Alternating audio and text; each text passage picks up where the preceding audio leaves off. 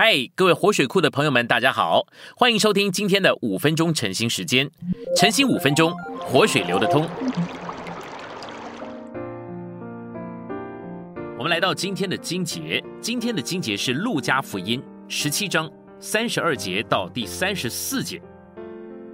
你们要回想罗德的妻子，凡想要保全魂生命的，必丧失魂生命；凡丧失魂生命的，必使魂生命得以存活。我告诉你们，当那一夜，两个人在一个床上，要取去一个，撇下一个。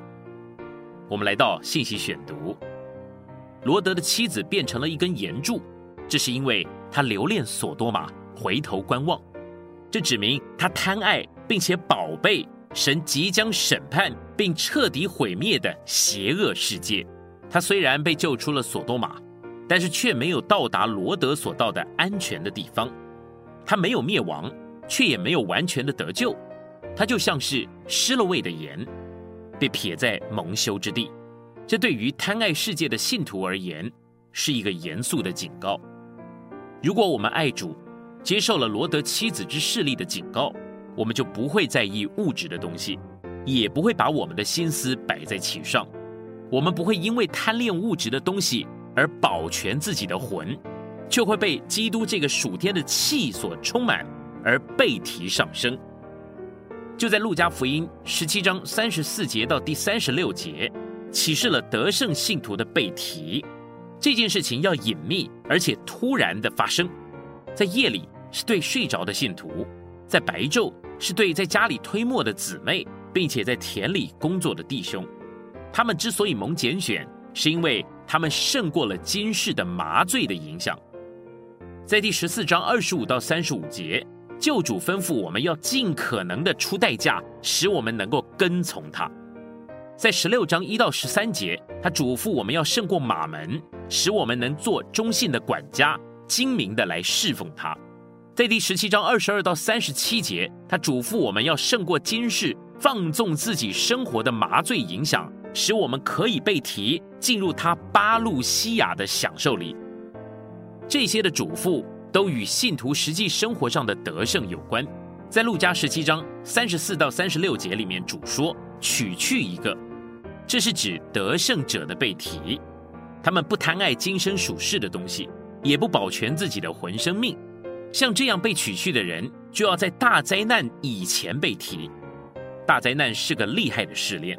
要临到普天下的人，像这样的背题，就是蒙保守，免去那将要临到普天下试炼一切住在地上之人试炼的时候。路加十七章第三十五节的推磨和马太二十四章四十节的在田里，都表明了为了生活而工作。信徒们虽然不该沉迷于今生的需求，却得要为了生活而工作。任何放弃正当谋生职业的想法，都是撒旦诡计的另外一个极端。我们在路加福音十七章三十四到三十六节看见，有些睡觉的人要在夜间被提，有些推磨的姊妹和耕种的弟兄要在白昼被提。在此，我们看见圣徒们是在不同的时间、不同的地点被提，有些人要在夜间被提，有些人要在白昼被提。这还要看他们住在地球上何处。也许远东的圣徒要在夜间被提，而西方的圣徒要在白昼被提。我们在这些经文里面看见，不是所有睡觉、推磨或耕种的人都被提。这指明不是所有的信徒一次被提。